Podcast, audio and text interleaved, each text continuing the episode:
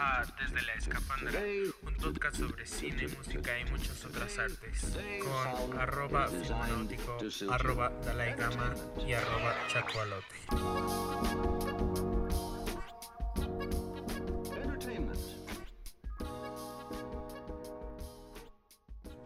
¿Estamos al aire? Estamos al aire. Oh, Dios mío, wow. Dios, Tulio, eh. Tulio, estamos al aire. Iba a decir Tula. Dijiste, Tula, estamos Tula, al estamos aire. al aire. Uy, a ver. Sí, jalo, güey. Mi Tula. mm. Quiero café. Uy, aquí es un café genial, güey. Qué pedo. Vaya- vaya inicio del de- podcast. De la historia es de Vaya aquí, güey. Ah, Tula, estamos al aire. Tú la estamos- Saludos, Tula. Sí. Yo soy.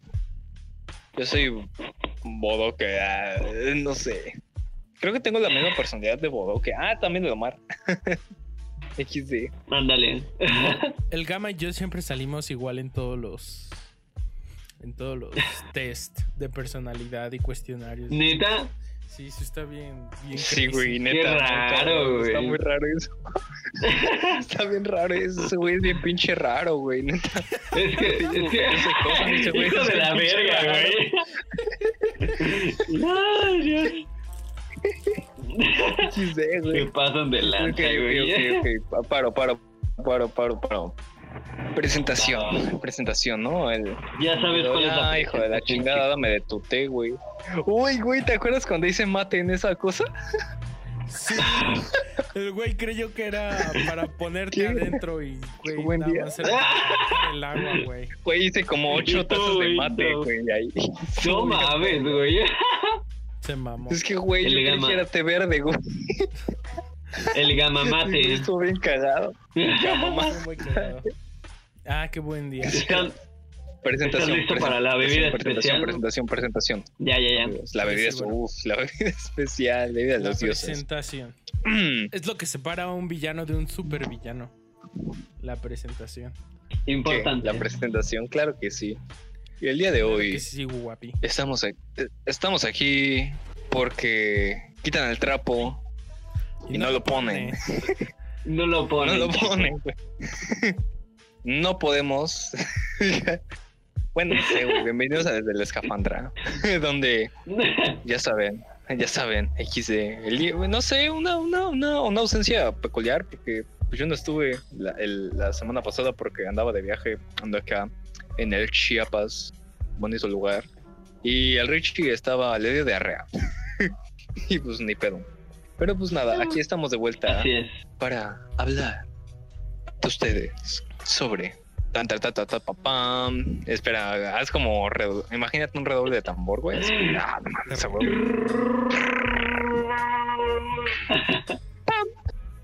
Lo mejor del cine de 2020. Porque, pues, güey, estuvo bien cagado el año, la neta, no sé. Yo reitero que realmente muchas de las propuestas que realmente esperábamos para este año, como, no sé, Dune, eh, la nueva de Wes Anderson, The French Dispatch. pues, güey, se fueron. Ah, al- demonio, French Dispatch. Pues, pues se fueron a la verga, güey, Ay. así que. sí, no, es un chingo de películas que, Eh, que no se eh, estrenaron este Pero, año. pero. Exactamente, pero, pero, pero, pero. Tuvimos Mulan. Ah.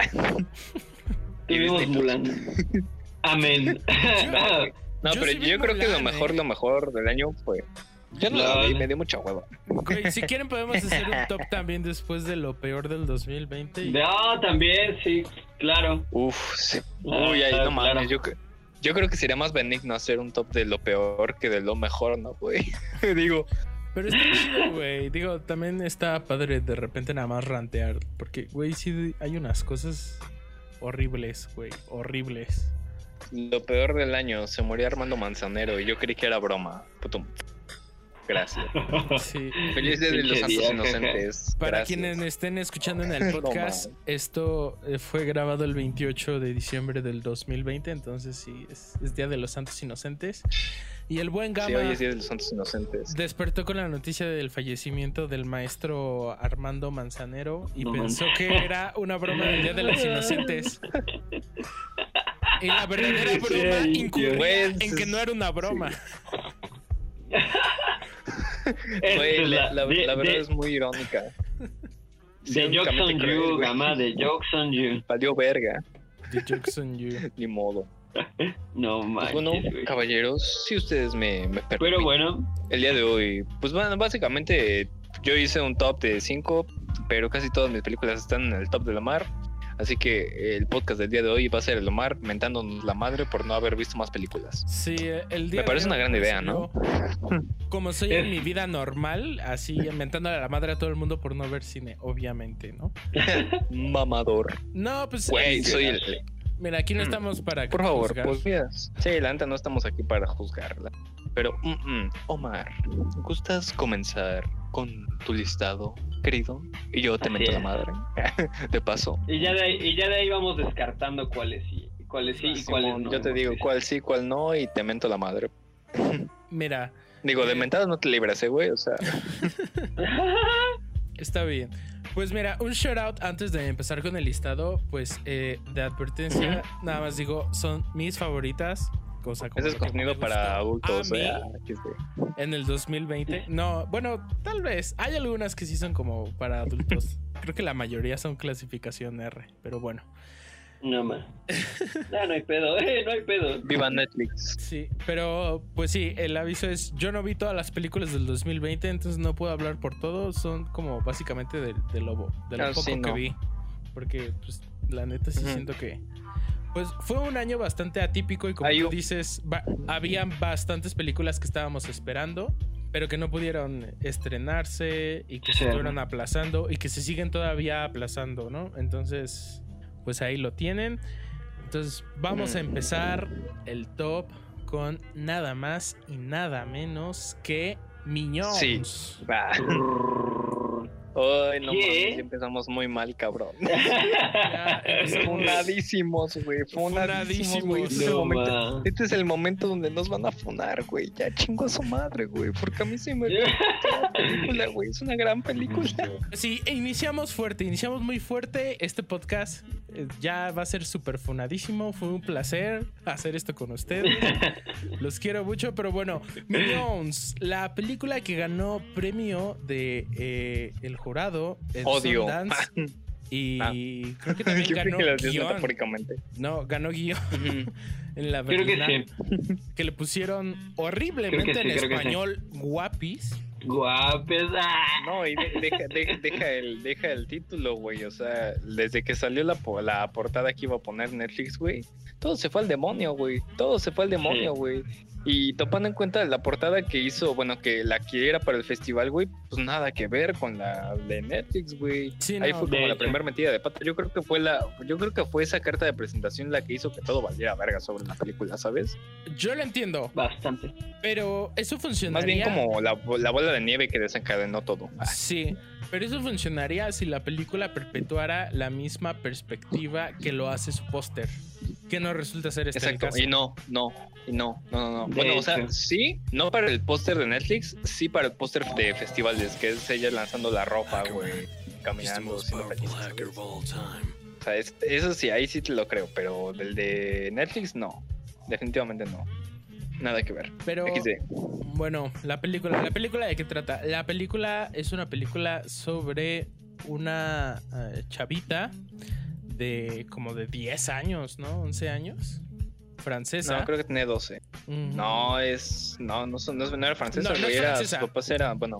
No, no, no, no, no. Ella es inmigrante, sí- güey. es Precisamente inmigrante, de eso va, güey. De que, de que ella ti- tiene como este conflicto, ¿no? De su cultura con, eh, con la migración, güey.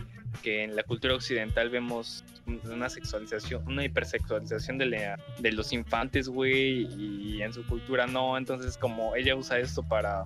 como una forma de. De, de, de ir contra esos valores que se imponen por parte Sí, de su cultura, por- Justo. pero, también critica la sociedad occidental, güey. Entonces, como de. ah. Sí, eso fue- creo que fue lo que más me gustó de la película. Que critica las dos partes, ¿no? Mm. O sea, no se queda sobre un lado de la balanza, sino que es Con bastante una. ecuánime y lo hace muy bien, lo hace de maneras sutiles y cinematográficas, ¿no? O sea, no te lo va a decir en diálogo, te lo va a mostrar gráficamente. Sí, y eso es un poco. Ajá. Y eso Y me es que es pareció gráfica, hay la cuestión es gráfica y es cruda. Ajá. Sí, Sí, hay escenas en donde, ¿cómo decirlo? E- Es que no creo que sea, eh, eh, es una, es una navaja de doble filo, porque si es hipersexual y... Si hay una hipersexualización de un lado, pero la misma película te critica. Pero lo hace con un sentido, ¿sabes? Ajá, e- es para criticarlo, para decirte cómo no debería ser incluso la hipersexualización tomada como una hipersexualización. Son escenas donde podríamos decirlo como, como el montaje, ¿no? De entrenamiento. O sea, en una película como Rocky, cuando están haciendo el entrenamiento y así, básicamente esas, esas escenas en, en Cuties es, son las que causan toda esta polémica, pero que, que no lo hacen en un sentido eh, meramente explícito solo porque sí. Entonces, fue, fue una película que, que me pareció bastante bien. De hecho, eh, la vi con el Gama y, y terminamos de verla y dijimos, güey, no entiendo de dónde sale la polémica.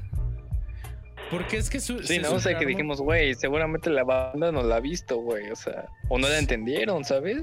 Sí, Porque, no, pues, es como de, güey, plantea muy claramente, güey, esa crítica a la sociedad occidental, güey. Súper cabrón, güey. Eso fue Mignons, No, ma. Cuties o Guapis, como quieran decirles, dirigida por Maimuna Doncouré. No, no sé cómo se pronuncia eso en francés, me, me podrá iluminar el Gama. Mo- Bueno, esa morra, güey. Esa morra. ahí. No muy buena película. Sí. Me- no- nos buena, bastante, grande. sí, pero sí son bastante, o sea, a lo mejor y si son un poco eh, sensibles, Explícitos. ajá, Ah, ah, sí, sencillos.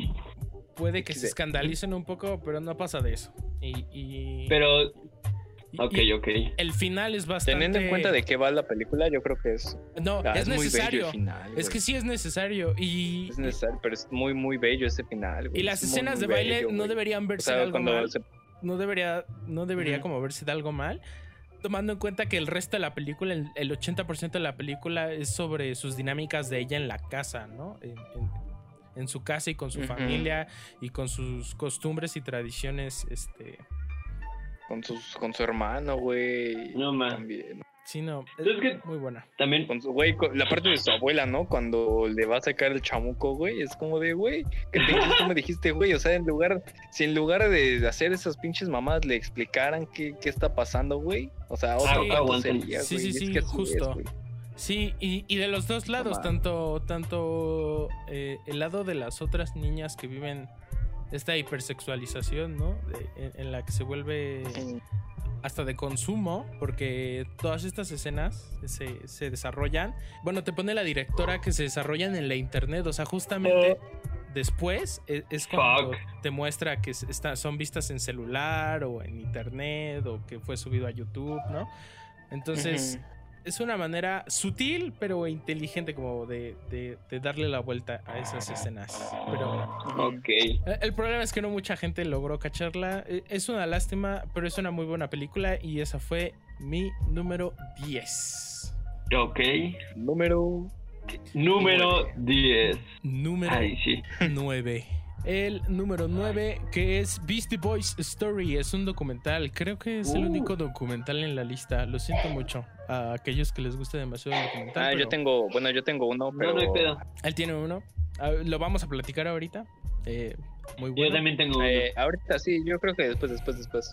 Pero Beastie Boys Stories, Perdónenme. la historia de Cuéntanos. los Beastie ¿De Boys. qué va? Es el ¿Qué tal, documental de toda la trayectoria de los Beastie Boys. Güey, para güey, quienes güey, no lo para, sepan. para, para cuando edite, cuando, cuando edites esto en, el- en para Spotify, Ay, Dios. ponle, ponle una rola de los Beastie, güey. Jalo. Estaría bien vergas. La de Ok. Ojalá no nos los quita el copyright. Esperemos. Para quienes no los conozcan, es eh, fue un grupo de tres personas, tres raperos blancos, mamalones. Oye, Punk, punk.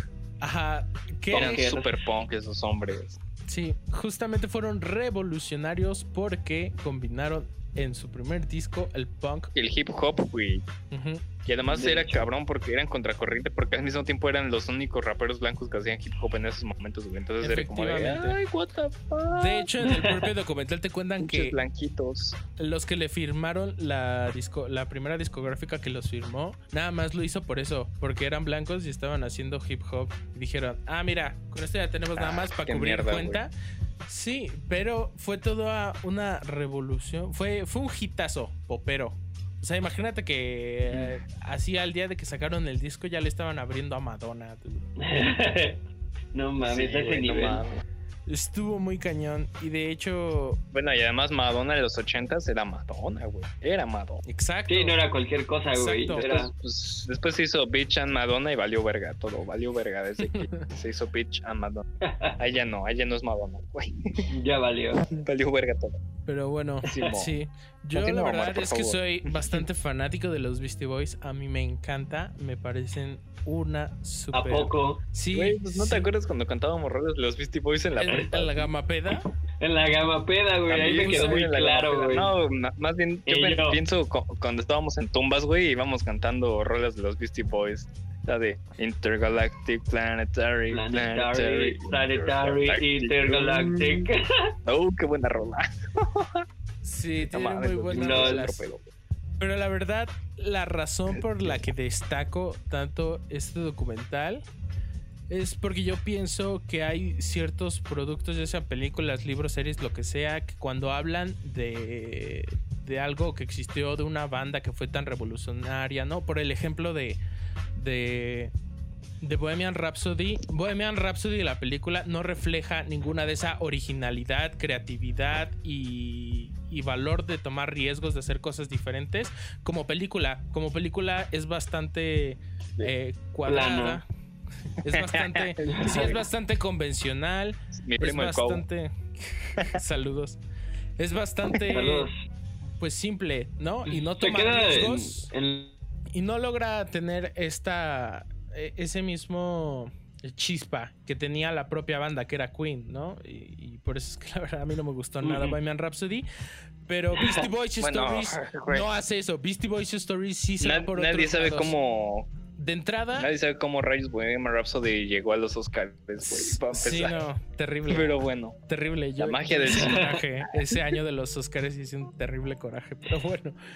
Pero bueno, quedó en el pasado, quedó, quedó en el Sí. 2018, ¿no? De entrada, Beastie Boys Stories importa el 2017? está dirigida por Spike Jones, a quien lo conocerán por películas como, Ok. como Hair, como Donde habitan los monstruos no mames, que Ah, esa no mames. hizo Spike Jones. y ¿Qué como? Being John Malkovich. güey, güey, güey, güey, Lo Ah, estaba sí, confundiendo con Spike Lee, güey. ¿Qué pedo? No, no, no, no, Este, justo. No, no lo confundan con Mira, Spike suele- Spike Lee también está. También. Que de hecho, suele Spike pasar, Lee- güey. Spike Lee está en el top, pero bueno, Está en la lista. XD. Sí, Grande Spike. Güey, y lo que hace Spike Jones es, ah, mira, pues voy a hacer algo no convencional. Voy, bueno, esto es spoiler. Ahora es spoiler, se van a dar No, no, cuenta no hay pedo, güey. No, pues nada más. Güey, no mames, lo puedes, lo puedo hacer en Wikipedia y ya. No, ajá, justo, no es spoiler. O sea, es, es algo que te das cuenta luego, luego. De los tres Beastie Boys, nada más quedan dos vivos. Falleció Adam. El Adams. El Adam Bueno. ajá, murió en el 2012, creo, de cáncer. Entonces, no. El documental Qué es de los dos Beastie Boys que quedan en un auditorio, güey, lleno de un chingo de gente, güey. Que de hecho hay personas famosas en el auditorio, güey, como Steve Buscemi o Ben Stiller, güey, que hacen un cameo. y son estos dos, güey, el documental. con un proyector, güey, así, explicándoles toda la historia a esta audiencia, güey. Y eso está bien padre, güey. Se Ah, presta para hacer muchas cosas y dinámicas, güey. Porque entonces no estás escuchando a un narrador así que te está contando. Sí, sí, sí, todo Beastie plano, güey. Ajá, sino que estás escuchando a lo, lo que queda de los Beastie Boys contándote toda su historia en un auditorio, güey. Entonces, como si fuese exposición, güey. Entonces, eso sí, está sí, sí, literal. padre. Y lo hace, creo que lo hace bastante único. Y para aquellos que les gusten los Beastie Boys o que no los conozcan a fondo, pues eh, el componente de la música y de lo importante que fueron en la historia del pop, pues es un plus y, y todo conforma un gran documental que, que les recomiendo. Y fue mi número 9, Beastie Boys Story. Grandes Beastie Boys. De Grandes los Beastie Boys. año, Siempre-. Habrá. Lanzarse a hacer música, bueno, hacer hip hop, el hip hop todavía era negro, punk. Que se Eso es punk. Sí, es, es lo más punk que se puede hacer. Hip punk. Es más, güey, es tan punk que eso no es punk, es punk. Eso es muy punk. Es muy punk. Más punco. Sí. Ese fue Ok, el número 9. Ese fue el número 9. Número. no manches. Número 8. Ah, sí, sigue el 8. Número 8. El número 8, mi número 8, que es Wolf Walkers. Aquí hice, hice trampa, la verdad. es un doble. ah, ese creo que no la vi, güey. Es un doble empate, pero por temáticas. O sea, hice doble empates por temáticas. Y en este caso son dos de animación. La primera es Wolf Walkers. Eh, no es. No me acuerdo de cuál es el, el estudio de animación que hizo esta película, pero es una película bastante refrescante en cuanto al tema de la animación. La animación es, es bastante simple, pero es diferente, se desmarca de muchas cosas. Es, tal vez se puede llegar a parecer un poco, podría decirse el estilo como las animaciones de Gendy Tartakovsky, el director y creador de series como Samurai Jack, como Dexter, etcétera, etcétera. Ah, ok, ok. Y pues, ¿qué puedo decir de Wolfwalkers? Eh, me gusta eh, el aproximamiento que tiene con sus personajes.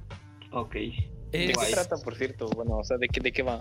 Ah, ¿Cuál es la trama, pues? Va de la hija de un cazador, es esa, justamente. Ok. Es sobre Voy la a ponerla hija ahí en lista de espera. de un cazador de lobos que se van a vivir a una nueva ciudad en donde su papá tiene que cazar a los lobos, trabaja para... No, creo como le dicen a la película, creo que es el líder, algo así como el super líder, el líder mayor, algo ok. así. Ujú. Y El ella también, ajá, ella también quiere ponerse a cazar eh, lobos, pero eh, su papá la deja sola en casa. Pero, ella pero, un día se pero- escapa. Flashbacks a, a Troncha Toro, pero bueno. Sí, entonces la niña un día se escapa al, al bosque porque quiere cazar un- a, a un lobo y se encuentra a una de estas personas que vive con los lobos que- a las que se les llama Wolf Walkers. Y A esto, huevos en con- y fundaron Roma, güey. Genial. pues casi. No, no, no tan Me así. agrada. No tan como la historia de. ¿Quién es Rómulo? ¿Rémulo? El que se crió Rómulo-. Remo y Rómulo y Remo, los, que fueron amamantados por los lobos. Los lobos. Por los lobos, Sí. hijos de la guerra. Claro. De hecho, curiosamente, con la onda de los lobos y todo, eh, la estructura de la historia es bastante parecida, por no decir casi igual que la princesa Mononoke. Sí, el encontrarse con la naturaleza. ¿no? Ajá. Pero forma, contextualizarlo no sé. en, en una época bizantina donde había una predominancia por, por la religión católica, ¿no? Es muy como de edad media, pues eh, le da cierta versatilidad. Y de nuevo, la neta es que la animación está pasadísima. O sea, maneja mucho el concepto del detalle, las sombras, la línea, junto al minimalismo. Y eso está de poca madre, la verdad. E- Es una muy buena película y, y si gustan pueden verla en Apple TV. Oh, what? Se fue el, Nos fue el chacualote. el chacolote F. Pero bueno, ese fue el número 8. No hay pedo, síguele. La mitad del número 8, Wolf Walkers, porque la otra mitad es otra película de animación que acabo de ver hace poco que la verdad eh, merecía entrar en el top y es nada más y nada menos De- que... Déjame adivinar, déjame adivinar, déjame adivinar. Espera, aguanta, aguanta, aguanta. Es la de ¿Los negros tienen alma? Yo creí que iba a ser eso, pero la verdad no funciona ese chiste. Ya una vez que la viste no funciona ese chiste. No, yo creo que no. No, no, y para ninguna película de Pixar, güey, yo creo, pero. No, para otros sí, porque si es así de... ¿Los ah, mexicanos tienen ¿Tiene sentimientos? sentimientos? No, este está todavía mucho más eh, metafísico, güey, porque se trata de, ah, las almas tienen sentimientos y eso me pareció bien chido. Wow, wow, wow. ¿De qué estamos Ah, hablando? espera, güey. O sea, Soul. los Aguanta, negros tienen alma. No vayan tan rápido. Soul, Pero nueva sigan, película sigan, sigan. de Pixar. ¿Qué, qué, qué tienes para decirnos, Richie? Me encantó, güey. La verdad, ah, vino en un, en un momento bien crucial, aparte de que ya es fin de año. Y, y, y la pinche película entra dentro de, de ese espacio, güey, en el que todos quisiéramos estar ahorita, ¿no? Viviendo nuestras vidas, no estando encerrados, güey, ¿no? Entonces, es como, cabrón, yo quisiera estar ahorita allá afuera, güey, haciendo un chingo de cosas. Eh, aparte viene todo esto de fin de año, eh, y nos empezamos a plantear metas también y todo esto, ¿no? Y ya queremos salir así, güey. Entonces llega, llega esta pinche película y te... Casi, casi es como, güey, este, yo quiero eso ahorita, ¿no? O sea, porque sí es, es un homenaje a la vida, güey. Es, es un homenaje a, a enfocarte, bueno, a, a liberarte un poco, ¿no? a liber- un poco, güey, deja a un lado las preocupaciones y mejor disfruta de las pequeñas cosas que hay a tu alrededor, güey. Entonces, eso me encantó, güey, porque no sé, o sea, a todos nos va a llegar, güey, a todos, a todos nos llega y, y, y aparte me encantó esto de las dos personalidades de los personajes, que una es como súper vale madre, güey, y la otra es como oh, súper pragmática, güey, y las cosas tienen que ser así, ¿por qué no las estás haciendo así? Entonces los dos llegan y chocan, güey, y se hace una, una mezcla ahí muy bonita, güey, entre ellos dos, ¿no? Los dos enseñan cosas de sí mismos. No sé, me encantó, es- está preciosa, güey, aparte sí Sí. me hizo llorar. Sí, justo. Creo Me que la llorar, me verdad, lo que mejor puedo aplaudirle a Pixar es que ya dijo, ya no voy a hacer secuelas, ni remakes, ni precuelas, y es lo mejor que ha hecho. Sí. Estas últimas dos películas, Onward, a mí también me, me tuvo Ah, no a, a la orilla de- del moco, me gustó demasiado, me pude identificar en muchas cosas. Eh, en cuestión de... de la guion, orilla del moco, qué buena, qué buena, En la orilla qué del expresión. a la orilla del moco. en la orilla del moco, sí, Simón. No, pues de, de lagrimear y de, de sentirte vulnerable, ¿no? Y de poder... eh, De hecho, de simplemente abrirte, ¿no, güey? Y y pensar muchas No sé, es que cosas y pinche reconsiderar Pixar, güey. tu vida, tu, tu posición en este Güey, mundo. ya tu- sé, ya, ya sé. es- Ah, güey, no sé. Y esta semana, la neta, yo igual he estado así como de, güey, es que sí, es disfrutar la pinche vida y ya, güey. Sí. O sea, el, el mundo está ojete, de eso no cabe duda, güey, pero mierda, güey, o sea, tenemos que estar disfrutando nuestras vidas. Eso es lo que se tiene que hacer. O sea, yo soy muy partidario, da- muy partidario de eso, güey. No me acordaba de qué se sentía, güey. La película me hizo regresar a ese sentimiento, güey. Así de cabrón No estuvo. Richie, o sea, sí, sea, entonces para, para ti podremos decir que sí te volviste filósofo después de ver Soul, ¿no? Me siento feliz por ti, amigo. Güey, Sí, tiene una filosófica, güey. ¿Qué pedo? Que el Wicho comentó, Dios no existe, la película. que hubo un mame en internet sobre eso, porque hubo una persona, no existe, güey, a huevo. hubo una persona que, que, que decía, él no la vean, es una porquería, nada más es para convencer a los niños de que Dios no existe, la chica de. De que un pescado es nuestro antepasado, ¿no, güey? No, nada que ver. dude. No. XD, güey. Nel, nel, nel. Saludo a la gente chido. religiosa, pero a la neta chinguen a su madre. Lol. Y algo, algo, No, pues algo que me gustó quien, también bastante, güey, fue, fue el pedo de las, de las almas y de que las, bueno, como que los seres superiores, que ni siquiera son superiores, solo Sí. son como supervisores de ahí. Sí, sí, ni sí. siquiera tienen géneros, ¿no? Y, y eso está bien Solo padre, como almas Porque aparte te sirve para, para hacer cosas como combinar tipos de animación, ¿no? O sea, los personajes están hechos en 3D y todo así. sí, sí. Pero esta entidad, estas dos entidades administrativas burocráticas que, que se dedican a cosas acá súper eh, densas, importantes y cabronas, güey. Pero, pero son bastante cómicas, son como muy Sí, tranquilas. son relajadas, güey, acá. De- Oigan, amigos, paréntesis. Pa- amigos, amigos, amigos, amigos, paréntesis. Es que vi, ¿Qué, un, qué, qué? vi un post de un de este, bueno, de Arminio güey, que creo que o sea, el Omar sabe que lo sigo mucho, es un vato Sí. que me gusta mucho. em, Ok, ok. Que decía que él, po- él podría ver Soul tam- como una de las interpretaciones, como la identidad, como la identidad transexual, güey. ¿Ustedes cómo lo ven? Yo no la he visto, así que no lo sé decir, pero ustedes, ¿qué me podrán decir? ¿Creen po- que Ah, podrán es verlo que- por ese lado? Sería interesante. Es que- no lo sé. Ah. Siento Es que que sí lo es, güey. Ajá, o sea, no va tal ver, cual ¿qué de efecto? eso, pero sí. No, no, no sé que no va de eso, pero pues podría Podrías extrapolarlo. ¿sabes? No sé. Ajá. Sí. Como Matrix. De hecho, como Matrix. güey. de hecho, es que hay, hay una parte, güey, en la que ah, el personaje de la no, alma con la no, que no, no está... hables, no, no lo digas. Porque No, no, sí no, es ¿lo digo? parte No, no lo Sí, digas. sí, sí, es crucial, güey, ¿sí, no? Ok. Sí. Ah, no, no lo voy a. No, nada, Sí, no, sí, sí. no lo digas. No, dice- tienen que guacharla. Omar aclamando una película mainstream y careta de sorpresa. No, o sea, yo, yo no creo en este concepto de dividir las cosas en ah, lo que es mainstream está culero y ah, lo que es súper indie, underground, artístico, este, de la Condechi y acá. Uy, no, güey, no, güey. También en la cineteca hay cosas bien culeras. no, no, no. De Irak que he salido emputado, Sí. güey. Sí, entonces la- dice el Que es broma. No, sí es broma, pero pues no, no está de más aclarar. ¿no? Sí, me han tocado ver igual. Henry Wicho, vete a la verga. Es broma, pincho mamador. Se, se te quiere, Wicho. Este, pero a mí se me hizo un peliculón, la verdad. Sí. Aparte, güey, no mames, no sé cómo cada vez se haya maneras distintas Pixar para, para innovar en su pinche animación, porque esos güeyes ya están muy cabrones. La neta, sí, están bien. Simón. o sea, no, güey, deja eso, güey. Pixar cada vez. Ah, bueno, cada vez que hace algo nuevo, güey.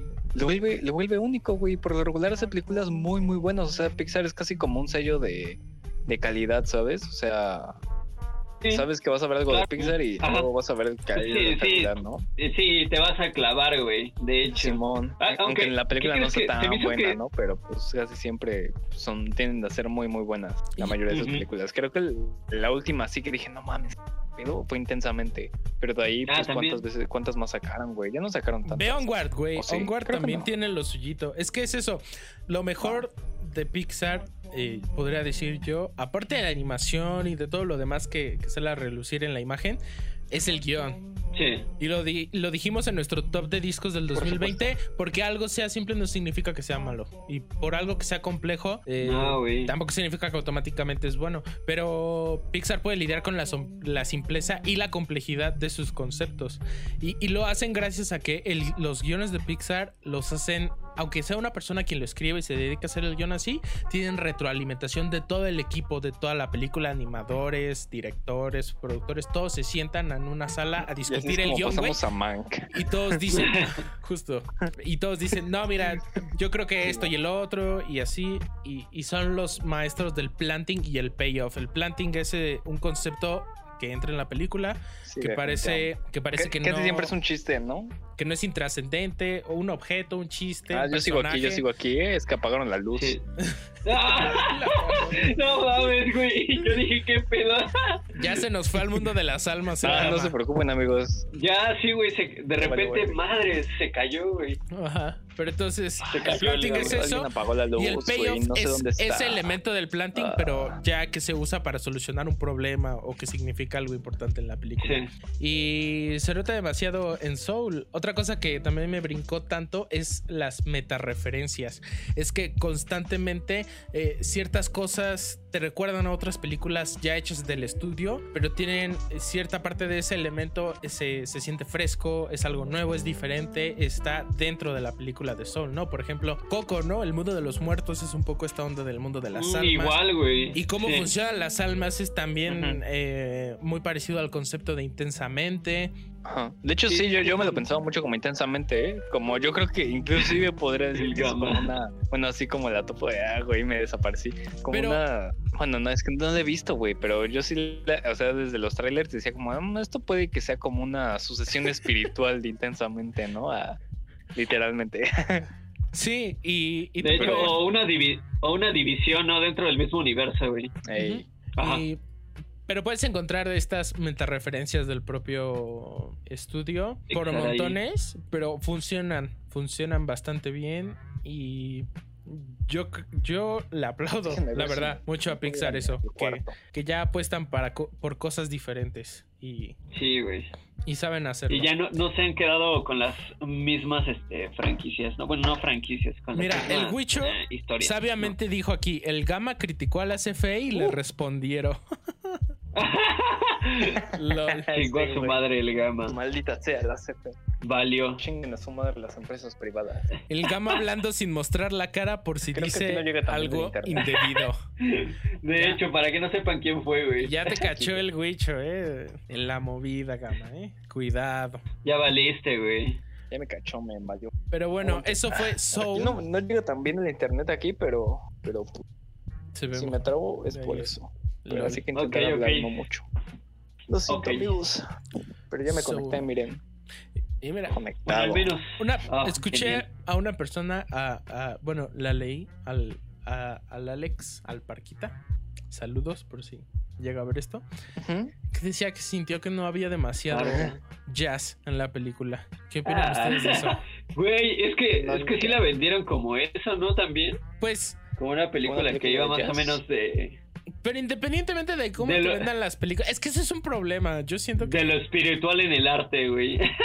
Ajá, pero eh, sí, sí lo toca. En cier- o sea, hay ciertas partes. Sí. digo, no es el grueso de la película, pero sí es mayoritariamente parte de ello. Y no lo De sé. hecho. A, a mí no me, brin- no me brincó eso, la verdad. No sé ustedes. No, no, ni a mí. O sea, yo, bueno, a mí sí, güey. De hecho, hubo una parte en la que dije, güey, es que quiero ver un poquito más de, de la historia de este güey, ¿no? O sea, se me hizo, creo que son como tres, bueno, no, no va a decir, no va a decir cuánto tiempo es de, de eso, pero sí se me hizo muy poquito al principio y dije, Sí, güey, ya sé que el güey se muere, güey.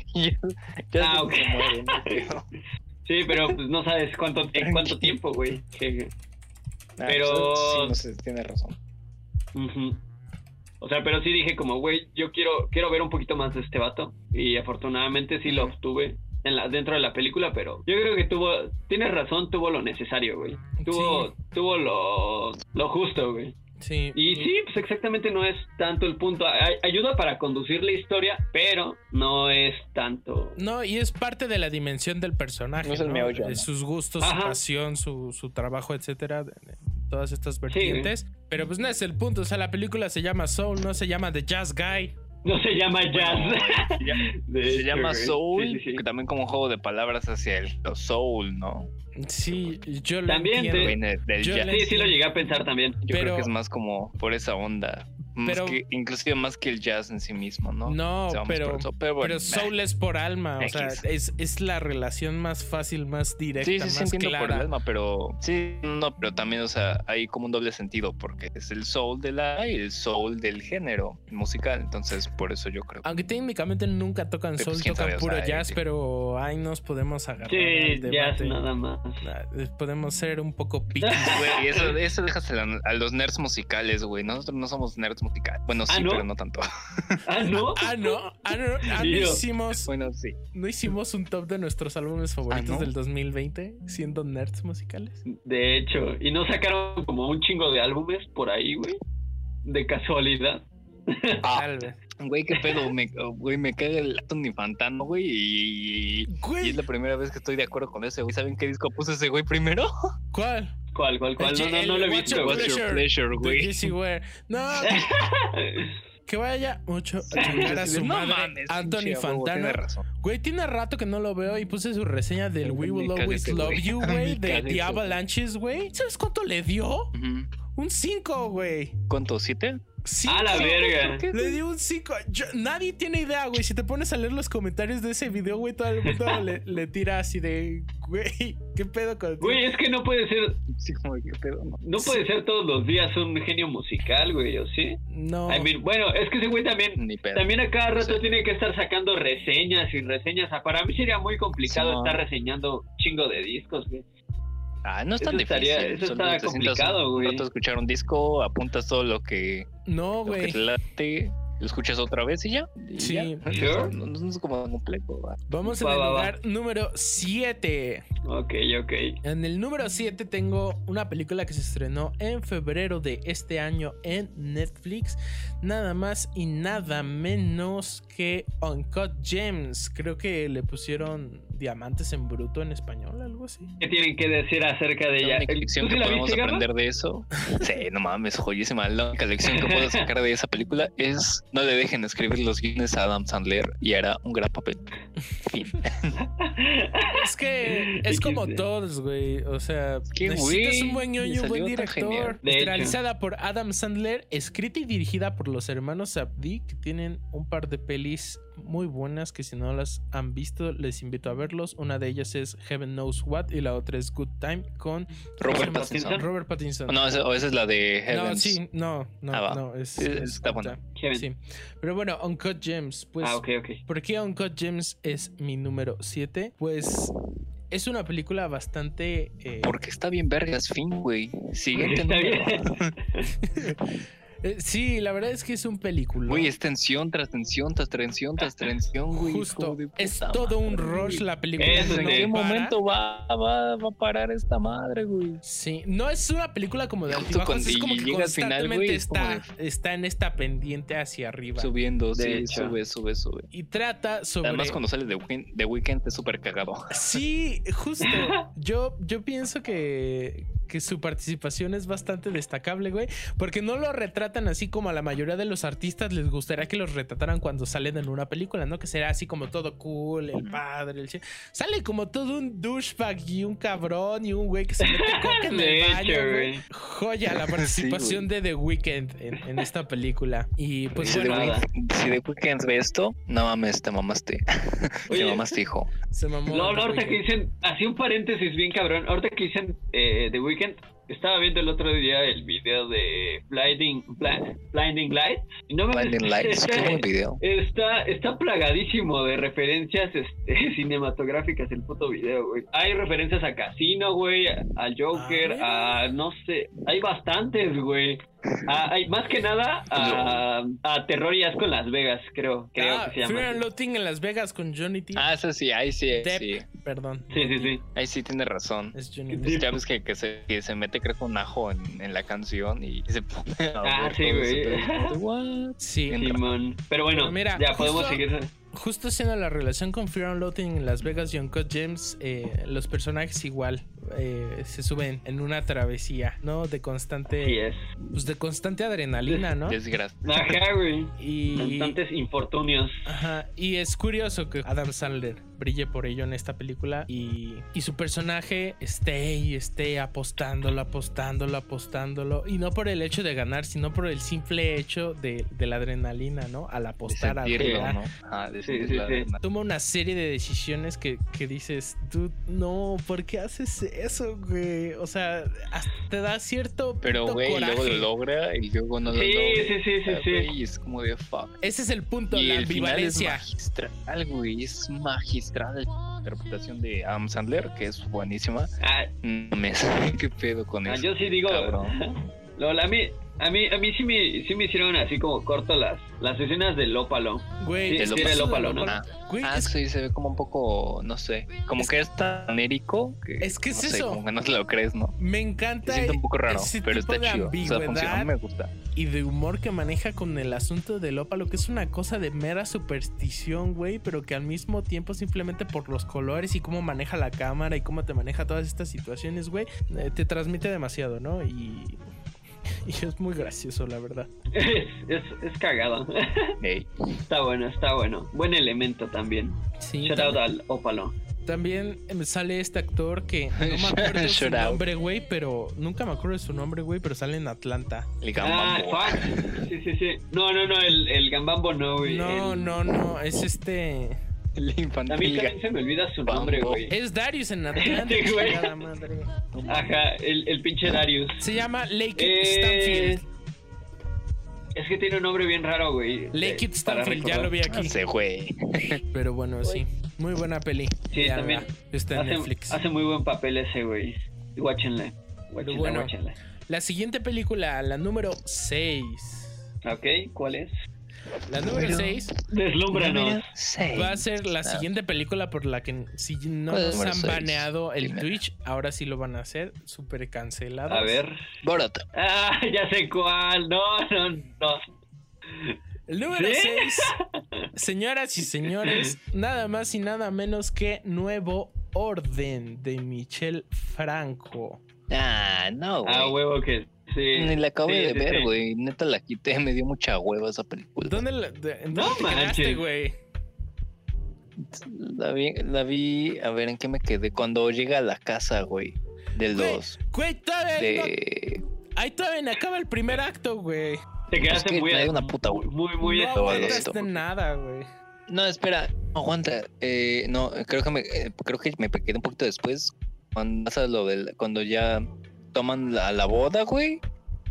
Y que se meten unos güeyes, empiezan a disparar y ya sabes lo que pasa, ¿no? Después. Sí. Que- Bueno, jeje. Y Yo creo que me quedé, según yo me quedé ahí. Ah, Nuevo Orden Ok. es Pero, la última dije, no, película pues, de. Michel Franco Michel que Franco. ganó eh, como mejor película en la Berlinale, allá en, en Alemania, en Berlín. En Alemania. Ah, pues sí, casi no había nada para competir. Que estuvo en la, en- Este, en la selección de Cannes, de hecho, también. Pues, ¿qué les Ajá. digo? Me encanta, me encanta que... eh, De la verga. En no el me cine gusta. No la has visto, entonces no tienes... No lo has terminado, güey. Así, así que... No la acabé, güey. Ya, no ya. quise acabarla. Bueno, Neta. voy a viejo. No, por no, qué. es que a mí no me gustó, lo siento. No, no conecté Sí, con no hay ella. pedo. Está bien, No hay pedo, no, suele no hay pasar. pedo. Pero, pues, a su servidor le gustó bastante. Pues me parece eh, una de las películas mexicanas más contestatarias de, de este año. Me gusta. Me gusta que. Que el cine mexicano de vez en cuando tenga este tipo de películas que se, que se dan el lujo de poder ser de género. Porque la verdad es que en México casi no tenemos, por no decir que no tenemos cine de género, no sé, son pocas las que vienen a ¿A qué te refieres con cine de género? Como, Pues sí. como que un gacho. que sean sci-fi, que sean como de horror, que sean como de... ¿Qué pedo? Ah, ok, ok. Digo, Ya bueno, ni digamos del caso, género fantástico, porque del género fantástico no hay nada en cine mexicano, o sea, nada así, no existe. Nada, casi Claro, no, güey.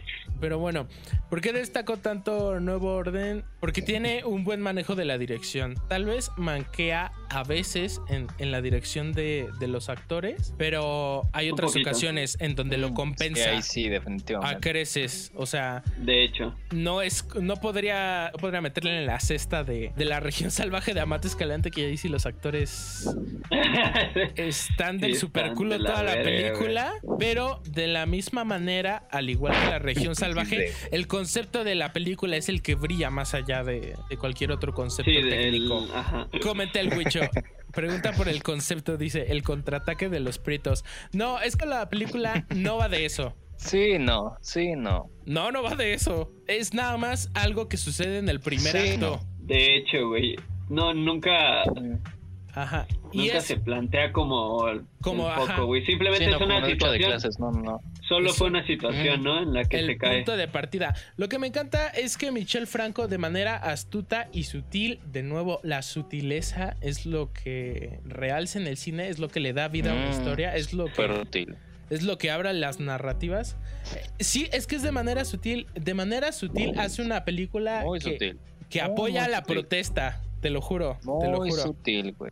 Este, güey. Este güey. Sí. A ver, danos tus puntos. A ver, a ver, a ver, Gama, danos tus puntos, güey. También. A ver, No sé, ¿para qué? empezar, Bueno, güey. Para que Es que simplemente yo- no nos yo lo sentí con como muy, sutil. muy grandilocuente, güey, desde el principio. ¿Por o sea, qué? planteando, desde, el- desde que te planteé los primeros planos, güey, como que busca ser como demasiado cinematográfico, es como de, ok, por ahí va Busca la ser cosa. demasiado pero luego te plantea algo cinematográfico. completamente diferente. Sí, güey, sí, o sea, se, Pero se que- busca una pretensión ahí, se nota, Eh, tanto en la composición, en la, en, la, en la forma en la que va cayendo la... Güey, Sí, cabrón, pero aguanta, aguanta, cabrón, aguanta, cabrón, aguanta. Lo plantea así, ¿no? Lo plantea así, pero conforme, conforme va iniciando el pedo de la boda, te das cuenta que realmente no va por ahí la cosa. Entonces, como de, ok, entonces me estabas planteando esto, pero no es esto. ¿Y qué? Y me parece como demasiado confuso para mí. Como de, güey, no sé, ¿por, por, por qué pones todos estos planos como tan grandilocuentes, tan, tan pensados, tan compuestos de alguna forma, pero Pues, no, los vas a usar como de eso. ¿cómo le vas Pues a que- criticar a una película que igual tampoco planos puedes- compuestos, güey? Que- exactamente, güey. ¿Cómo le vas a reclamar a una película que use la fotografía No, no, para no, no, no, o sea, transmitirte no- cosas? No había problema. Espera, espera, es que no me transmite nada, güey. O sea, solo lo ves como de, ok. Y pero después ya no, ya, eh, al menos hasta donde vi, güey, porque pues, si no te cabe ver, tengo que admitir eso, güey. Yo no me lo planteaba, y era como, no, tal nomás lo de la pintura, pero de ahí en fuera, no sé, por ejemplo, la mujer desnuda, ¿por qué, güey? O la, cayendo, la, la pintura Ah, ok, las escaleras, es como de, ok, está bonito, pero, pero, ¿qué, no? O sea, y sí es como algo de, bueno, o sea, si me, me lo está poniendo por primera vez, no, tendría que planteármelo después, pero, o sea, solo topo que es la pintura y ya, pero de ahí en fuera es como de, am, no sé. Ah, ya, y de ya hecho, me no, volví a... no, qué plano. mira. Cuando llegué a la mitad dije, La pintura. aguanta, aguanta, igual no, que- y de hecho cuando lleva por ahí de la mitad, dije, bueno, cuando lleva la mitad dije, ok, espera, voy a volver a regresar a ver si entiendo algo de lo que estaba pasando ahí. y no. Entonces fue como de, uh, ok, Pues es que pero la tienes que ver toda, mi final, así que, ah. sí, la tengo que ver toda, por supuesto, pero ya no sé, me aburrió, me pareció como muy, ah, Ve, Chale, me- güey. un poco me lenta. parecería- Bueno, no, no está lenta, pero la sentí como muy Es que no, telenovelesca, de hecho ¿sabes? no es tan lenta. Ah, ciertas de repente. partes, ajá, de repente se sienten Y, telenovelescas. cre- y creo que el- la, al Pero- menos la dirección de pero es de actores, manera- la dirección de actores no me ayudó mucho, güey. O sea, Pero es que, a diferencia de ah, la región salvaje, Nuevo F. Orden sí lo hace bueno, a propósito, sí, güey. Porque si te das cuenta, una de las principales maneras que tenemos Como, a los ver, me mexicanos, diciendo que están actuando ver- mal a propósito, güey. No, no, no a propósito, güey, pero la construcción en manera de, de cómo setear la cámara, güey, de dónde poner a los personajes y cómo hacerlo, es un poco telenovelesca. No es cutre nada más porque sí. Y, y no es tan cutre. Y te digo, lo es porque una de las principales, eh, ¿cómo decirlo? Nar- Es que, narrativas o sea, que sí, tenemos Sí, para hacer- entiendo, te entiendo. para acercarnos eh, a, a esta lucha de clases, que podría decirse, siempre han sido las telenovelas. Siempre, siempre, siempre las telenovelas siempre Por han sido que si de la, la muchacha de escasos recursos que se enamora del súper rico y entonces una rica se, se súper enoja de que esta otra muchacha se, se, se enamore de, de este otro rico y que la herencia y que la chingada y que maldita lisiada e- es uno de los conceptos más básicos y más de antaño que tenemos nosotros en la cultura mexicana para poder eh, idealizar esta, esta aparente lucha de Lucha clases. de clases. Lo que hace Nuevo Orden Efectivamente, pero la el película no va de la lucha de clases, güey. no, no va de Pero la la lucha. película no va de la lucha de clases. De Tú mismo me la acabas de decir hace de rato, cierta- cabrón. Entonces, ¿por qué te estás justificando con la de clases? Ah, Porque la Mm. lucha Y de además yo creo que Aguanten. hacerlo telenovela, pero aguanta, aguanta. Yo creo que sí se siente telenovelesco, pero también se siente cinematográfico, pero no alcanza a ser ninguna de las dos. Entonces yo siento que no hay como, como que intenta hacer ambas, pero no es ni una ni es otra, ¿sabes? O sea, tiene un buen sentido de la palabra. No, no, No. en Es sentido de sino como Yo Aguanten, aguanten, no aguanten, aguanten. identidad verdadera. Yo siento que es como muy de, como, ay, aguántame, pero que siento que es como algo que hubiera hecho un estudiante de cine, güey. No, Güey, pues Ah. es que, nada. No, Y ese güey, y ese güey es Michelle Franco, Es que- no mames. Güey, es que Creo está muy... está es que- mediocre, al menos para mí está mediocre, lo fuck. siento. Deja hablar al Rich, güey. Sí, perdón, amigo, habla, habla. Sí, perdón, Richie. Chica su madre, gama. no es cierto. No, güey. Yo no voy a defender, yo simplemente voy a decir cómo sentí esa parte, güey. Pero la verdad, a mí se me hizo, o sea, Sí, bueno, para... bien. La neta me hizo sentir en una fiesta en México, güey, que podría ser así, güey. Eh, no, no, no, no sentí como que fuera, no sé, güey, algo, algo ni forzado, ni, ni tampoco tan telenovelesco, güey. No, se siente como bastante algo que está se siente, pasando. se siente fluido, güey. O sea, creo que se siente bastante fluido y no sé, o sea, tampoco me parece como que esté, esté dando un statement acerca de algo. Simplemente es como que ahí están las cosas, güey. Y ya.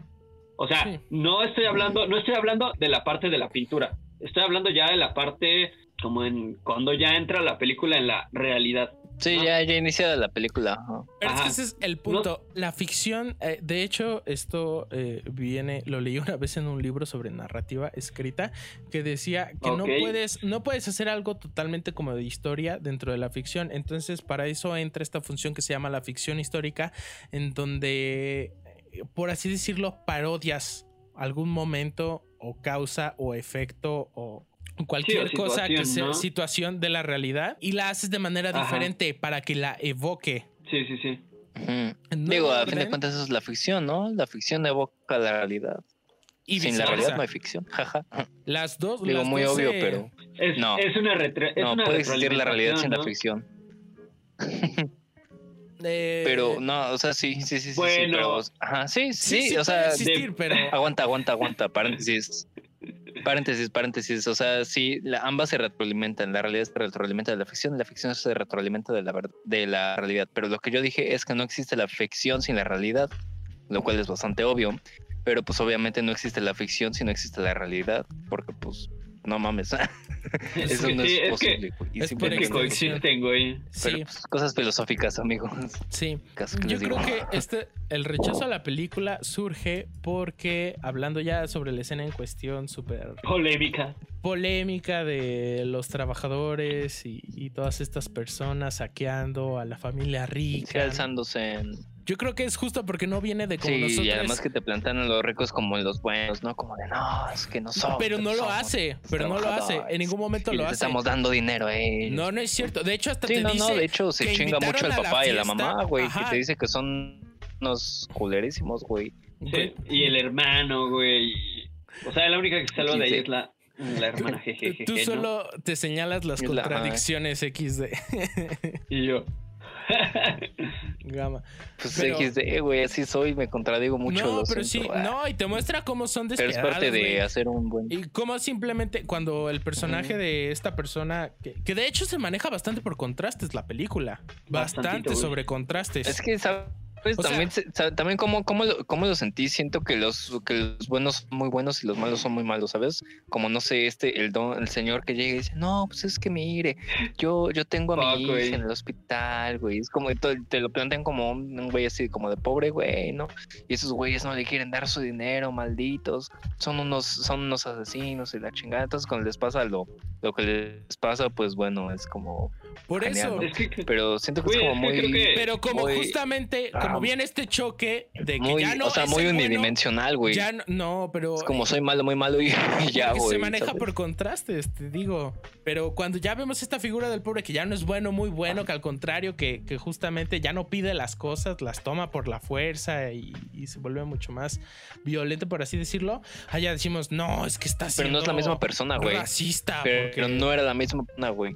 Jejeje. No, pero no, te- no tiene que ser la misma persona, no tiene que ser el mismo personaje. Se, se maneja bastante por colectivos la película. Y ve, mira, aquí nos comenta el Huicho. No Ah, sé, güey, yo creo que a esa película le faltó un mensaje que dar. Por supuesto que no, la película tiene el mensaje contundente y serio. Eh, el verdadero enemigo, antagonista principal de esta película es el ejército. El- Ajá. Y en ningún De momento trata de Eh, humanizarlo. no, güey. El, el- En ningún el momento. enemigo, güey. El enemigo es. Salinas y todos lo sabemos. El enemigo es Salinas. Salinas mató a. Colosio, güey. Todos lo sabemos, güey.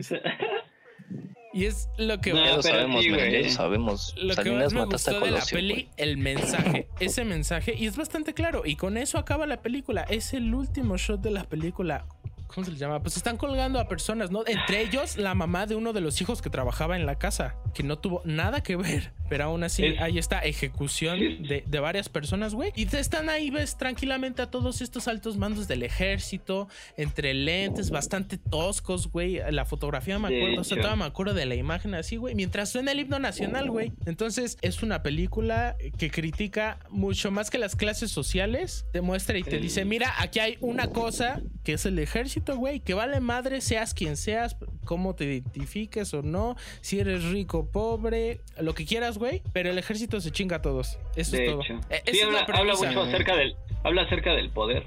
Esa es la premisa. Y digo que sutilmente es una película que, aunque no parezca a simple vista, apoya la protesta. ¿Por qué? Porque justamente cuando están saliendo en el auto, a, eh, cuando la hija sale en su auto para ir a la casa de, de esta pareja. señor, ¿no? Ajá. De la pareja cuya. Ah, de sea, hecho, está van al banco, güey. Van Pero al en la banco, de radio se escucha, güey, y te dicen es que están habiendo protestas y esto y el otro. ¿Cuándo la policía va a hacer algo? Pues justamente es para que te muestre que cuando el ejército entra en poder y hace lo que se le plazca la gana, pues nosotros fuimos Sí, los vale. que alentamos eso, ¿no? La propia sociedad fue la que alentó eso. El gama, güey. Interesante. Y, y está Siguiente.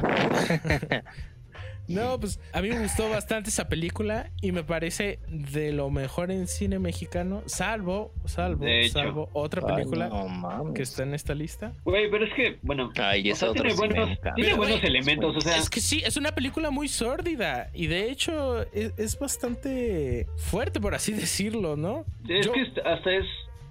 Ajá. Hasta cierto Dale, punto. dale. Bueno, no, no, no es difícil de digerir, güey. No, no es difícil No. de digerir, pero. Eh, pero sí te sientes incómodo, güey. Porque dices, güey, eso está pasando. O sea, eso, eso podría estar pasando aquí, ¿no? Justo en el país. O sea, y de hecho.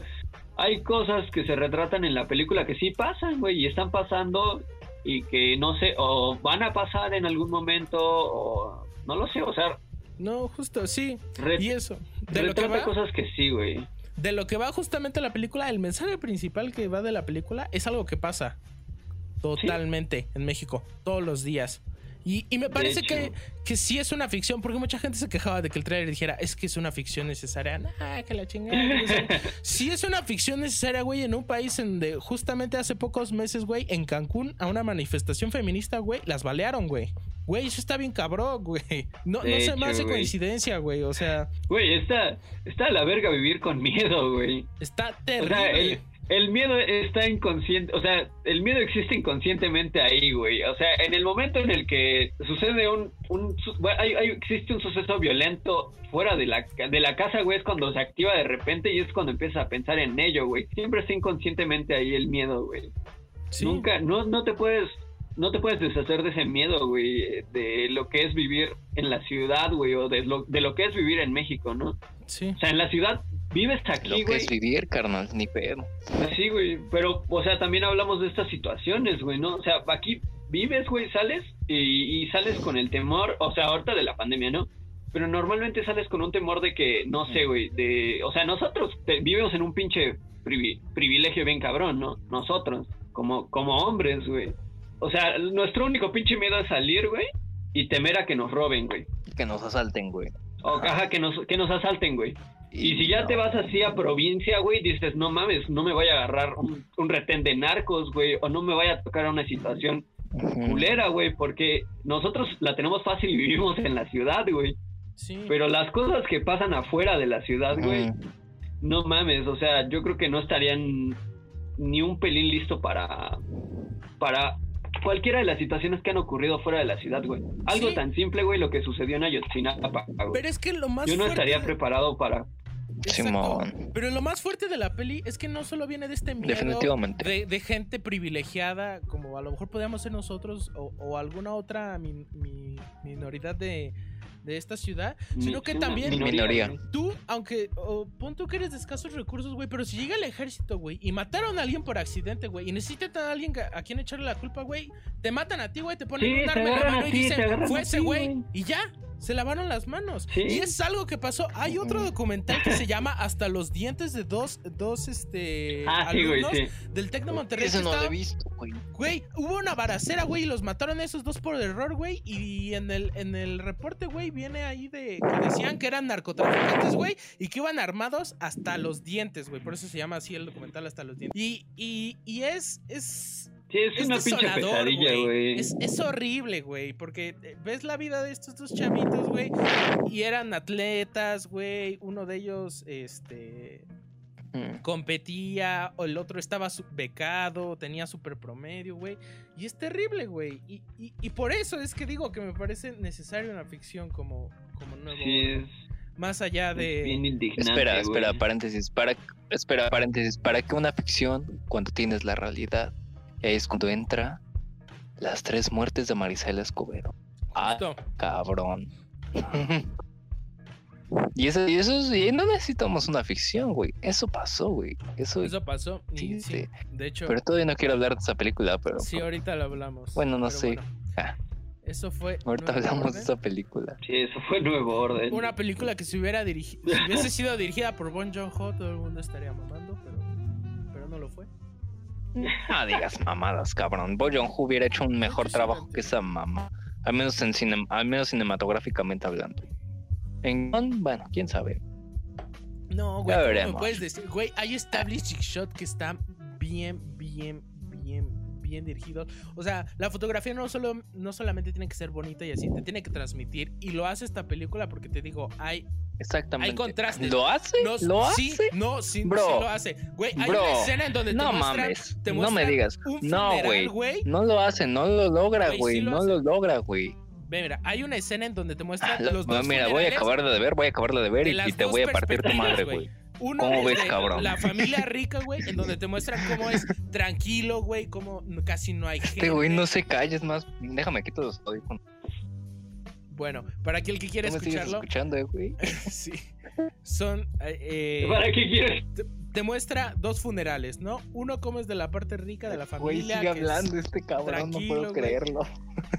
que son los pastizales verdes, ¿no? Todo despejado, bastante eh, personal, ¿no? Como Sí. para la, para la eh, parte de la sociedad, güey. que no tienen recursos para poder ese tipo de cosas, güey, los hacen compartidos, güey. O sea, son como cinco personas, güey. Todo, eh, un, todo, un montón de gente metidos en una iglesia, güey. Cinco muertos, güey. Cinco ataúdes, güey. Y aparte la iglesia está rodeada por militares. Todo lo contrario. Sí, me acuerdo, güey. Al, al, funeral de los ricos, ¿no? Y lo hace con bastantes otras cosas. Lo hace, por ejemplo, también con la hospitalización. Mm, Al papá que le disparan. Güey, pues es que estoy intentando ejemplificar las, las cosas que estaba diciendo. al papá que le disparan está en su casa, con un médico en casa, ¿no? En su propia cama, con todas las atenciones. Y... No, todavía no. todavía no acabo. Y, y, en cambio, pues de hecho, la película inicia con el lado de, de, esta de estas personas que trabajaron para la familia, que están en el, en el seguro popular, ¿no? Tengo entendido y que lo sacan, que les dicen, no, mira, lo vamos a usar ahorita por eso y ya, no tienen dónde, dónde estar. Ay, ok. Ya regresé, güey. Se me fue el inter. Y ese tipo de contrastes lo hace en toda la película. Sí, a cada rato está jugando. Y sí. tiene un buen lenguaje cinematográfico, güey. El Gama, el Gama porque no lo ha acabado. El Gama, sí, Gama, no. Ya sé, güey. Güey. No, quieres escuchar los argumentos y no quieres te verla. claramente, a ver, cabrón a ver, cabrón, te dije, voy a acabar de ver la película y te apartó tu madre. Y luego seguiste ah. hablando y dije, voy a esperar. sí.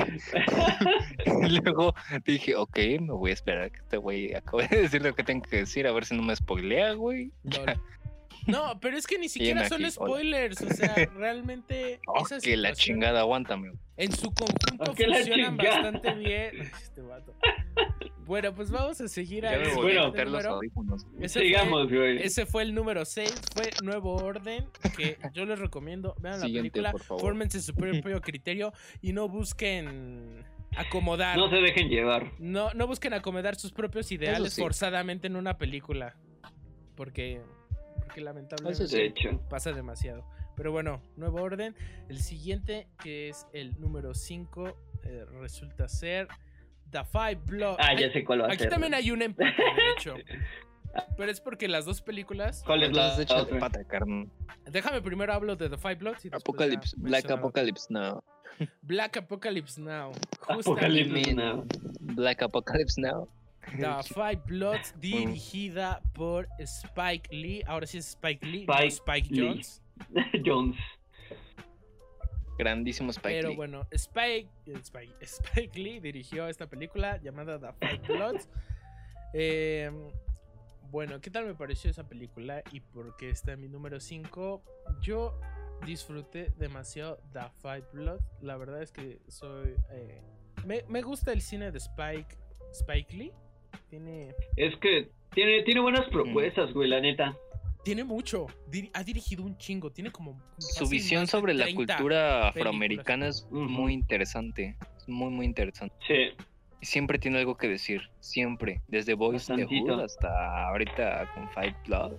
El güey siempre tiene algo que decir. Siempre. Siempre es algo contundente. Sí. Aunque sea de la forma más cagada que se te ocurra, güey, como en, no sé, hace dos años creo que fue, que sacó El filtrado de Hooks Clan, güey. Una película ah, súper cagada, pero que te habla de, de, racismo sistemático tan cabrón, güey. ¿Cómo alguien se puede volver racista, güey? cabrón ese pedo, güey. De hecho. Y ahorita estamos con The Fight Blood, que es un grupo de cinco chavorrucos, ¿no? Veteranos. y, quieren buscar un tesoro, güey. O sea, entonces, y te habla también de la participación de la, de la, de la gente afroamericana en la guerra de Vietnam, así mismo. Efectivamente. Como, bueno, refiriendo a Apocalypse Now, ¿no? Sobre los estragos de que deja la guerra en un individuo, ¿no? Y particularmente en un individuo racializado. De hecho. Totalmente. Y, eso es lo que a mí me encantó. Ah, eso sí me gustó. Eso, la perspectiva que nunca, yo la verdad nunca me había puesto a pensar cómo es todo este tema de la lucha de los derechos, la lucha racial, ¿no? Por los derechos de las personas de color en Estados Unidos, en paralelo con la guerra de Vietnam, güey. Y está bien cabrón. Está muy cabrón. Exacto, ¿no? Y además está cabrón porque hace cuenta que en la guerra, durante la guerra de Vietnam, güey, también estaban los, los panteras negras, güey, que estaban dentro de suburbios, güey. Entonces, habían estas personas que estaban luchando en los suburbios, al mismo tiempo había una guerra. Sí. O sea, habiendo Sí, dos, un- guerras, ¿no? Como, ah, como en, como en, sí. como en, como en, aguanta, como en To Pimp a Butterfly, güey, que este Kendrick Lamar dice que, que, su- que mientras él se fue, había gente en sus suburbios que estaba luchando una guerra, una guerra con, con, con, este, con, con toda esta onda de la raza. Sí, y, y es algo muy cabrón, fuerte. Es algo que toma la película y lo dice así de manera puntual y exacta y te dice eh, a, a voz de los personajes que, que ellos están peleando una guerra por todos en Estados Unidos, güey, mientras en Estados Unidos los están matando, ¿no? Y, y es algo muy fuerte. Sí. Güey. Y de igual Güey, y manera... además también ese pedo de la, de la culpa del superviviente, ¿no, güey? eh, Porque sí, cuenta que pues todos ellos van por, por, por este compa suyo, güey, pero al mismo tiempo Sí. también regresan por... justo. Creo que gente, tendríamos güey. que decir una como sinopsis. Es, es de un grupo de cuatro retirados amigos afroamericanos que fueron a pelear en la guerra de Vietnam y ya después, ah, muchos años después, ya son de la tercera edad y regresan a un último viaje a Vietnam por ciertas cosas que dejaron.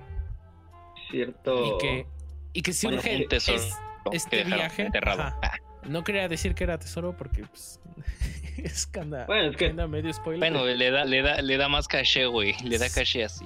pero, pero sí, no, y, no, no es spoiler, lo dicen, este lo dicen en la primer, en, la- en el primer acto.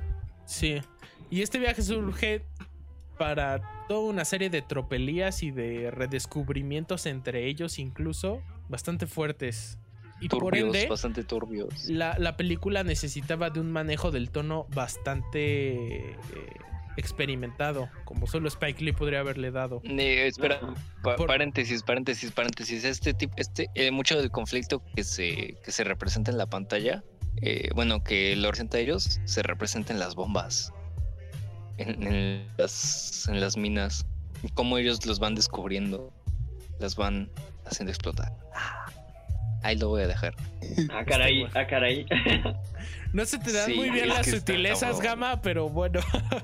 No se te dan muy bien. No, espera, no, pero tú, y- tú y yo, tú y yo sabemos de a qué, a qué nos referimos, güey. Sí, pero, pero, pero se aprecia el Pero intento. no, güey, tampoco va tanto por ahí. No, o sea, bueno, X. Sí, tú, tú no. vela, tú, ustedes véanla, está buena. Pero, pero sí, y, y el manejo del tono es, No. Es algo que resalta demasiado porque de repente, o sea, hay escenas como de, de comedia. Como la mayoría de las películas de Spike Lee le gusta demasiado el elemento de la comedia, pero luego surge elemento romántico, pero luego surgen elementos nostálgicos, pero luego surgen drama, güey. elementos de drama y luego eh, elementos de gore, de violencia. De eh, gore, güey. Sí, de desolación, güey, de... Pero de- cabrón, violencia explícita, güey. Entonces, podría decirse en sí que es toda una montaña de, de emociones, Sí, de sentimientos. Emociones. tanto para uno como para sus personajes. Los personajes, es que, es que está fuerte, la verdad. Si uno se pone a pensar, digo, es una película, ¿no? No, no es como que uno se escandalice con cualquier cosa, pero si ya te pones a pensarlo con la cabeza fría y dices, güey, qué pedo, sí está medio heavy. Sí, sí Hay- una parte- a la que justamente Gama hizo ilusión, ahí lo vamos a dejar, pero esa parte, yo tuve que ponerle pausa a la película porque dije, what the fuck, it's just happening. Y, Sí, está, ajá, está heavy. Está Eh, un heavy, poco. está heavy. pero su, eh, surgen eh, a partir de esto unas interpretaciones bastante bastante peculiares diría yo no se lucen bastante eh, todo todo el casting eh, entre ellos uno de los fantasmas que surge como fantasma en esta película y que fue una de las últimas películas que hizo Chadwick Boseman Chale. el Black Panther, que es uno de los cuatro amigos que regresan. La verdad es que De todos hecho, se creo lucen. que hay, hay, hay uno por ahí que se ha salido en más películas del Spike Jonze, güey. Digo, del Spike Sí, Lee. Del Spike Lee. A ver, a ver, yo del Spike Jonze. Y de hecho por ahí sale a mitad de la película Jean Reno como, es, Ah, también sale, güey. parte Ah, de Jean Reno, antagonista. claro que sí. Irreconocible, güey. La, pan- la parte Sí, antagónica. totalmente. Irreconocible. Ay, subió mucho de peso ese güey. Bastante, güey. Subió un chingo de peso para esa película como el Marlon Brando, güey. ¿Qué sé? Sí. Nunca imaginé verlo así, güey, la neta. Mujer Now, güey. Qué bueno. La neta, yo tampoco. De hecho, hay una referencia ahí, ¿no? Este bar Sí. en donde al inicio de la película. Hay muchas, güey, hay muchas referencias, güey, desde, No, o sea, sí, pero esa desde es el directa, bote, güey. Porque o sea, el viaje en sí mismo. Ah, sí, cuando, cuando van al bar, ¿no? Que dice. Apocalypse Now, güey. De hecho, Está bien hecho creo que verga. hasta el, Vamos hasta a ese el bar. soundtrack, güey. Existe. Sí, de hecho, uff, el soundtrack. Hay unas Sí, canciones de Marvin Gaye, güey, que dices, no manches. Y, y entran Sí. de manera temática en la película. Y, y, pues eh, esta onda revisionista y, Mm. y crítica, que de hecho también remonta a los días de hoy en día con el Black Lives Matter ya al final de la película, que fue algo fue que se filmó de muy- hecho este año. Ajá, ajá. Fue algo bien crucial porque también cayó justo en ese momento, güey. exacto, Sí, cayó justo Sí. en tiempo, güey. muy bien. Cabrón. Pero eso fue The Five Bloods, dirigida por Spike Lee en el número 5. Ve, Cinco. mira, The Número- Five Bloods, ¿eh? The Five Bloods The y Five número Bloods, 5, güey. Es lo que te iba a decir al principio, güey. Y en ese doble empate también puse The Trial of the Chicago Seven, el juicio de los siete de Chicago. ¡Ah! Ah, creo que creo que es justo, güey. Creo que es justo, la verdad. sí justo, justo. Es igual de a la par. Sí, eh, habla igual sobre temas políticos y sociales. sí. De Y- hecho, están, de, están de justo. Bueno, no, no están tan inter, entre- La. Ah, entrelazados en, en tiempos. No, Porque Pero- uno sí está sucediendo en el futuro, pero igual se remonta al pasado, pero por ahí iban, igual van por la misma senda, ¿no? sí. De lo político. Pero bueno, el juicio de los siete de Chicago, dirigida y escrita por Aaron Sorkin, el mismo guionista de películas como eh, Red Ha Social. hecho puras películas, ajá, buenérrimo. muy biográficas, ¿no? Ujú. Y Creo también que fue, la, la mayoría han sido biográficas.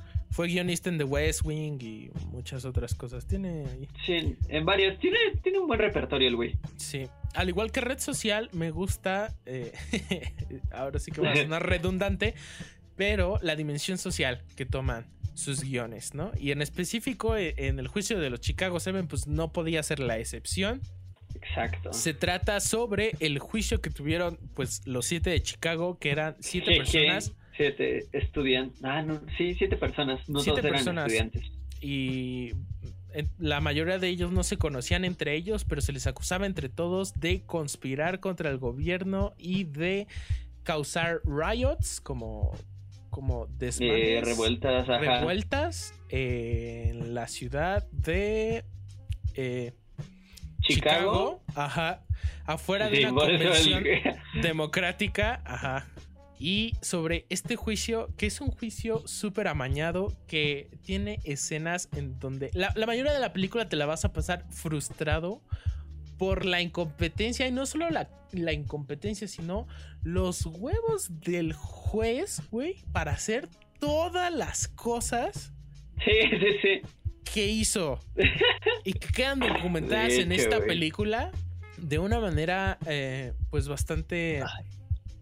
Certera, ¿no? Bastante certera, sí, Acertada, acertada, manejan, ajá, te manejan de los días, eh, te manejan estos personajes, que justo eh, los personajes, a mí me gustaría recalcar que esta película es un goce total si eres de esas personas que como yo disfrutan los elencos amplios, ¿no? Que son varias estrellas. En esta película están Eddie Redmayne, está Sasha Baron Sacha Baron Cohen. Está Jeremy Strong.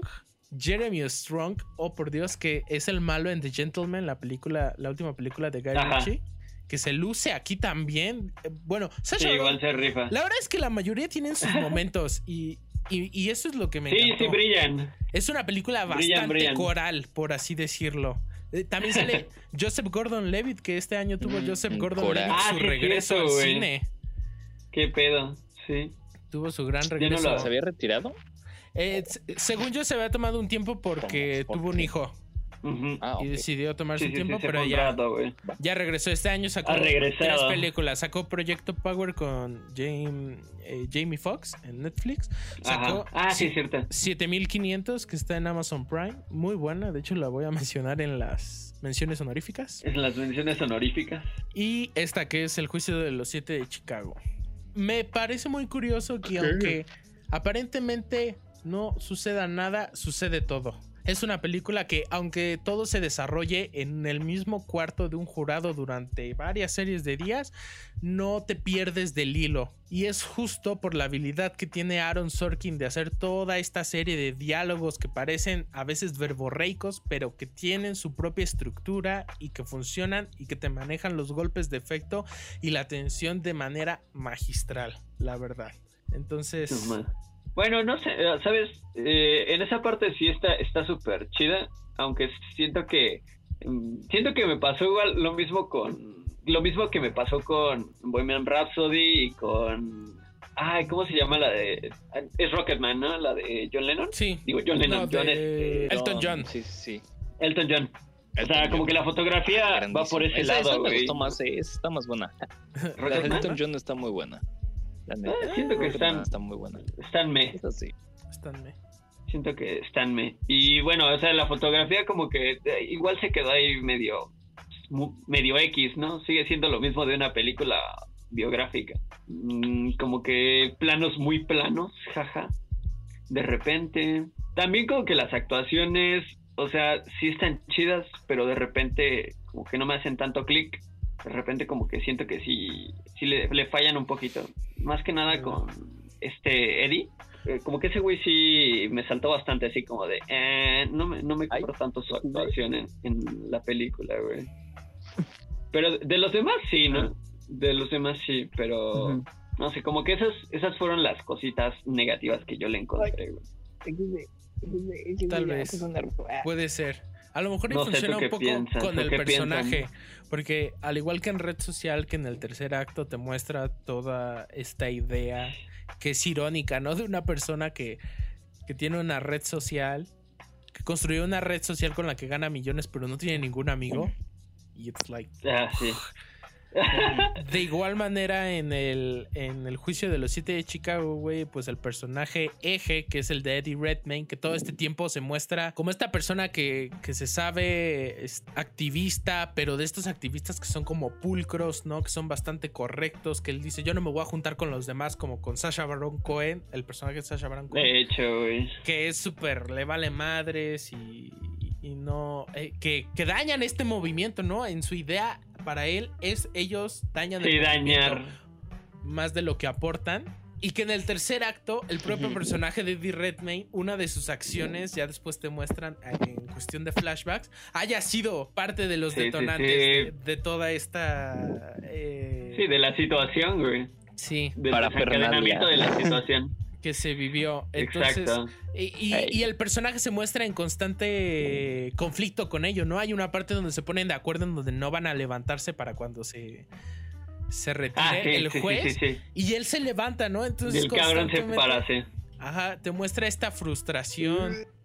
Sí, sí, sí. Por el personaje. Sí, es que sí, exacto. Es un personaje que entra bastante en conflicto y que, que es como a veces o sea, es muy contradictorio en acciones, ¿no? De repente.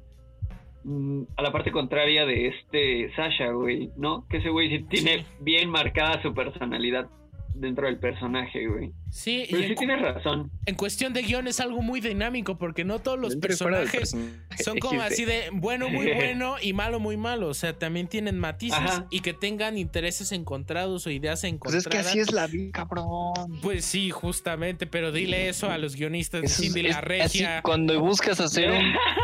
Ay, bueno, sí tienes razón. Bueno, no metemos a los guionistas en esto, pero si, si quieres hacer una película que sea realista, tienes que apegarte a la realidad, ¿o no? A los, a los matices, Efectivamente. Pero bueno, es los matices de la humanidad que nos... Eso fue The Trial of the Chicago Seven. aquí suelto. Buenísima. Watchenla, está en, está en Netflix. Watchenla. Yo entiendo que a lo mejor a mucha gente no le puede encantar y, a lo mejor alguien me reclame ahí que porque está en mi top, pero la verdad yo la disfruté en montones. Sí, es que está, está bastante entretenida. Yo, yo me la watché dos veces. Sí, y bueno. veré. Justo tengo Netflix acá atrás, así que. Para aquellos que sean o que les guste el guionismo y así, pues eh, puede sacar mucha teoría de todas las películas de, de Aaron Sorkin. Sí. Ah, de hecho, el güey. Ah, le aplaudían bastante el. Ajá. Sí, sí, sí, de lo agachado. Pero el otro día estaba viendo que le aplaudían bastante el. Ah, algo de red social, güey. De el diálogo, de un diálogo que era como hasta medio. Ay, ¿cómo decirlo? Como musical, güey. Que la gente lo sentía medio musical, no me acuerdo bien de ese pedo, güey. Pero si pueden por ahí, búsquenlo igual. Sí. es que eh, él de hecho en su masterclass te dice cómo es que hace sus guiones y, y, es una técnica bastante útil porque él dice que él los imprime y luego los recita en voz alta en su casa y él dice que tiene que hacerlo sonar igual, justamente como muy musical. Y si no lo hace, pues lo, tira a la basura y lo vuelve a escribir. Pinche vato, güey. Y por eso es que... Eh, pasar, güey. Ajá. Bien te dicen en guionismo, tu último recurso es el diálogo, pero eh, lo, bastante chido en Aaron Sorkin es que él dice, no, voy a usar el diálogo como concepto principal, pero no lo voy a hacer nada más como exposición. O sea, el propio diálogo tiene que ser tan complejo que me hable de mi propio personaje, más allá de las palabras. Y eso está muy cabrón, la verdad. Este sí está, suena, bien cabrón, güey. Sí, entonces, pues bueno, de nuevo, eso fue. Hacerlo, güey. es el pedo, sí. Ese fue The, Trial, of the, Chicago, 7. Totalmente. Veanla, recomendada. Sí. Por cuestión de tiempo tendremos que continuar el top en la segunda parte de este especial